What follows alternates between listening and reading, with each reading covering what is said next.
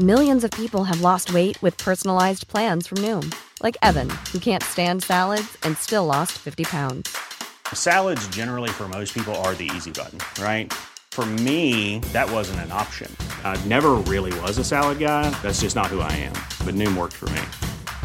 Get your personalized plan today at Noom.com. Real Noom user compensated to provide their story. In four weeks, the typical Noom user can expect to lose one to two pounds per week. Individual results may vary.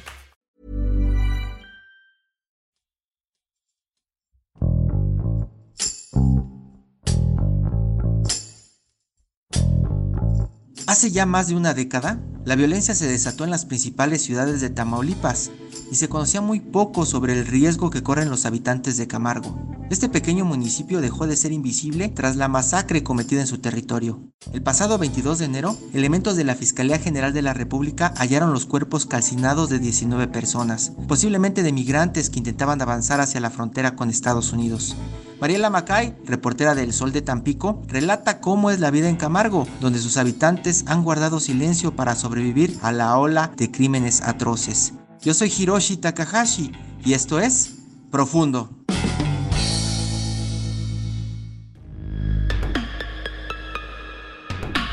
La historia de Tamaulipas en el tema de migrantes centroamericanos que buscan llegar a Estados Unidos para cumplir el sueño americano no es algo nuevo. De hecho, Tamaulipas es quizá el estado de la República Mexicana con la historia y la página más negra. Esto después de lo que ocurrió en San Fernando, donde 72 migrantes fueron asesinados y los cuerpos fueron abandonados en una bodega. Este hecho obviamente puso a esta entidad en un foco mundial en el tema de los abusos contra los migrantes y la falta de protección. Sin embargo, cuando creíamos que esta situación ya había quedado atrás, el pasado 22 de enero en Santa Anita, un poblado del municipio de Camargo, Tamaulipas, muy cerca de Nuevo León, estamos hablando de unos 35 minutos, fueron encontrados los cuerpos de 19 personas calcinadas. Eh, las autoridades refieren que se informó que en un poblado estaba una camioneta incendiándose, acudieron los policías estatales y descubrieron que había 19 cuerpos calcinados. Inicialmente se consideró que se trataba de un conflicto, de una venganza entre grupos criminales antagónicos, sin embargo también existió la versión de que pudieran ser migrantes. Esta versión se ha ido confirmando con los reportes de las autoridades, quienes hasta el momento de los 19 cuerpos calcinados han identificado a dos mexicanos y a 14 guatemaltecos entre los restos. Hasta el momento, ninguna autoridad ha informado de forma oficial el grupo que puede estar operando en esta zona. Se tiene conocimiento de que es una banda delincuencial violenta que circula en la zona entre Tamaulipas y Nuevo León, eh, esta zona denominada la frontera chica, porque es una región de frontera con Estados Unidos, sin embargo no tiene tanto movimiento y tanto cruce como lo tiene Matamoros, Reynosa. No obstante, hasta ahora no se ha definido el grupo que se encuentra en este lugar. En el caso del Instituto Nacional de Migración, según lo que han referido las autoridades, es que una de las camionetas calcinadas había sido previamente asegurada por ellos. Ellos en el mes de diciembre hicieron un aseguramiento de 66 migrantes en el municipio de Escobedo, Nuevo León. Se quedaron en su poder con esta camioneta y posteriormente una persona de nacionalidad mexicana fue a reclamarla. El personal de migración le entrega la camioneta, no sabemos bajo qué circunstancias exactamente, y posteriormente la camioneta es encontrada en el lugar de los hechos calcinada. Incluso la persona que reclamó la camioneta es uno de los mexicanos que fueron identificados entre los restos quemados de Santa Anita. Mientras que en el tema de los policías estatales, algunos de estos policías se habla de que entre los 12 policías que están hoy bajo proceso, 8 son de un grupo de élite de Tamaulipas. Se les acusa directamente de los delitos de homicidio calificado, abuso de autoridad en el desempeño de sus funciones, así como falsedad en los informes que dieron las autoridades. A ellos se les ha señalado como responsables e incluso de que hicieron una simulación porque entre las cosas interesantes en este tema es que en el lugar donde fueron encontrados los restos no hay cartuchos percutidos, por lo que consideran que los cuerpos fueron movidos. Eh, justamente el pasado lunes estas 12 personas fueron vinculadas a proceso y se encuentran en este momento presos en el penal de Ciudad Victoria, capital de Tamaulipas. Entre el 2009 y 2010 Tamaulipas fue azotado por una ola de violencia muy fuerte, inusitada, jamás había ocurrido una cosa así. Hubo un recrudecimiento de la violencia debido a grupos delincuenciales que peleaban territorio. Esto resonó y afectó a las regiones de la frontera como Matamoros, Reynosa, Nuevo Laredo, a Ciudad Victoria, la capital del estado, donde fue asesinado el candidato priista a la gobernatura, Rodolfo Torre Cantú, esto en el 2010, mientras que en la zona sur de Tamaulipas fue muy afectada con enfrentamientos, secuestros y situación que golpeó totalmente y la cuestión comercial.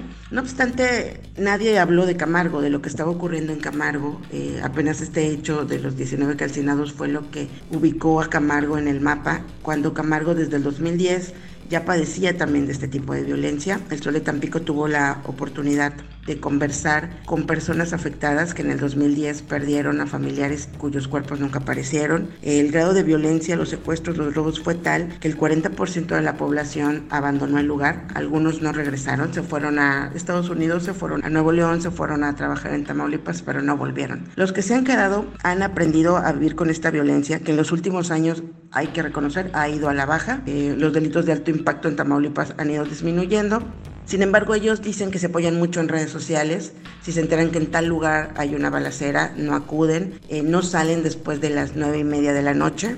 Si tienen conocimiento de que alguna persona pudiera estar involucrada con la delincuencia organizada, no lo hablan, se respetan entre ellos y hay una especie de silencio que hasta este 22 de enero que se presentó el hecho de los calcinados, los había mantenido, digamos, hasta cierto punto invisibles, invisibles a, la situación que ocurre de violencia pues en todo el país.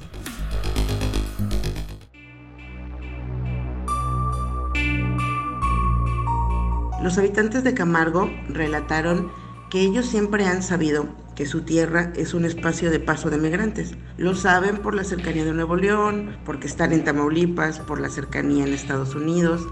Sin embargo, ellos que han tenido la oportunidad de acudir a la frontera mayor, que sería Reynosa, Nuevo Laredo, Matamoros, y ven enormes campamentos de migrantes y ven que los migrantes se han mezclado con las personas, se sorprenden de que ellos en Camargo no los ven. Saben que los migrantes están ahí, sin embargo los migrantes no andan en la plaza de Camargo no es como que se pongan a platicar con algún hondureño, un centroamericano, no es así. Ellos no saben, dicen que consideran que los migrantes son trasladados, llevados a alguna casa en especial, designada, y después los vuelven a mover.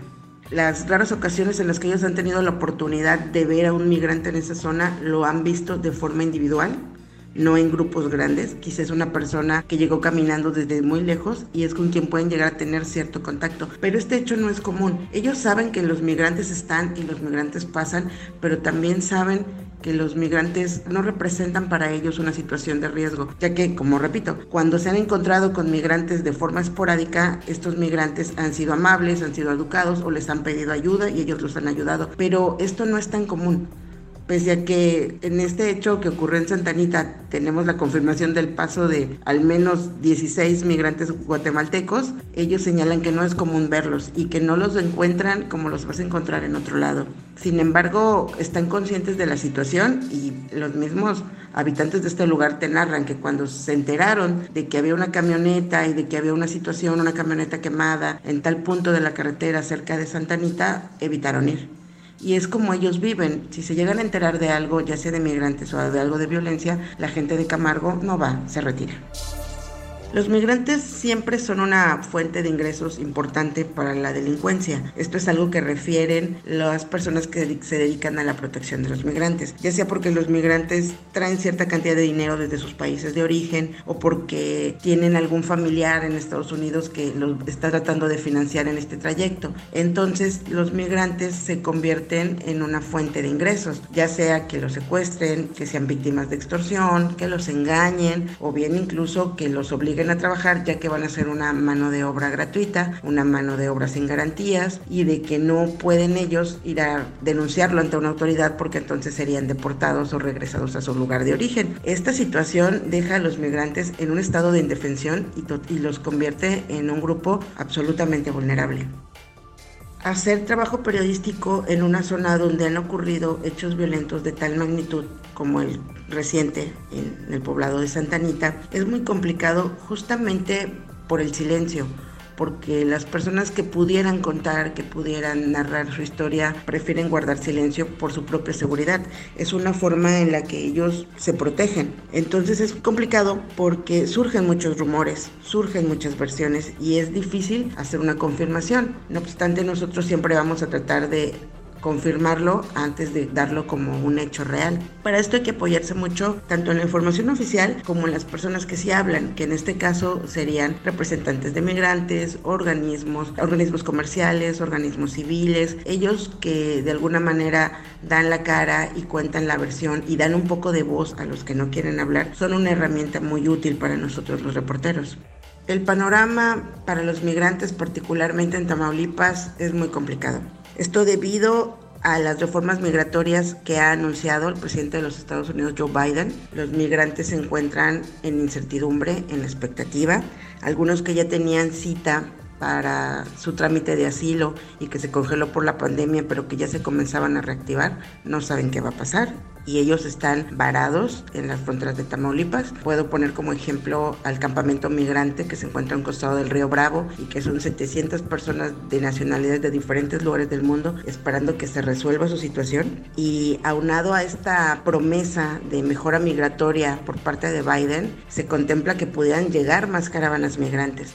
Esta situación tiene preocupados a los responsables de las casas de migrantes en la frontera de Tamaulipas, pues temen que el arribo de estas personas sea mayor, por lo que han pedido a los países como Guatemala, Honduras, El Salvador, que son los principales emisores, que contengan las caravanas, que las frenen, que ofrezcan mejores condiciones de vida a sus habitantes para que se detengan un poco en la intención de llegar hasta México. Entonces nos encontramos entre un problema de incertidumbre. Eh, los migrantes que ya llevan dos años varados esperando que se resuelva su situación, dicen que no van a permitir que lleguen nuevos también a, a querer desplazarlos cuando ellos llevan tanto tiempo esperando. Y mientras tanto, el Congreso de los Estados Unidos todavía no cuenta con las leyes, todavía no se sabe qué va a pasar en medio de esta situación también de violencia. Entonces la situación tiende a ser complicada. Y es que el tema de los migrantes es mucho más allá de la violencia. El tema de los migrantes incluye la cuestión social, la cuestión humana, la cuestión de los derechos, por lo que me atrevo a opinar que aún tenemos mucho que decir sobre esta situación.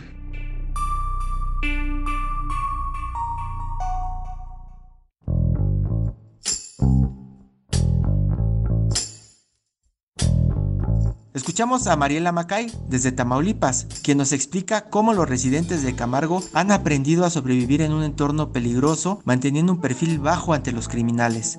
Lo que ocurrió en Camargo es un recordatorio de las irregularidades y violaciones a derechos humanos en cuatro masacres anteriores que siguen sin resolverse, como lo que sucedió en San Fernando con la matanza de 72 migrantes en 2010. La secretaria de Gobernación, Olga Sánchez Cordero, rechaza que los hechos recientes sean similares a la masacre de San Fernando. Asegura que las investigaciones avanzan rápido y que no habrá impunidad para los implicados. Diversas organizaciones civiles resaltan la nula protección de los migrantes por parte del Estado mexicano y la falta de medidas para investigar y sancionar las masacres anteriores en la frontera mexicana. Mientras no se combata a los grupos criminales y a las autoridades coludidas que se benefician con el tráfico, asesinato y desaparición de migrantes, estos terribles eventos seguirán presentes en México. Te invitamos a suscribirte a nuestro podcast a través de las plataformas de Spotify, Apple Podcast, Google Podcast, Deezer y Amazon Music, para que no te pierdas ningún episodio. También nos puedes escribir a podcast.om.com.mx o en Twitter podcastom. Te recomendamos escuchar Economía Pesada, un podcast donde nuestros mejores reporteros de finanzas explican de manera clara y directa la actualidad económica de México. Hasta la próxima. Esto es Profundo. Un reporte a fondo de la Organización Editorial Mexicana.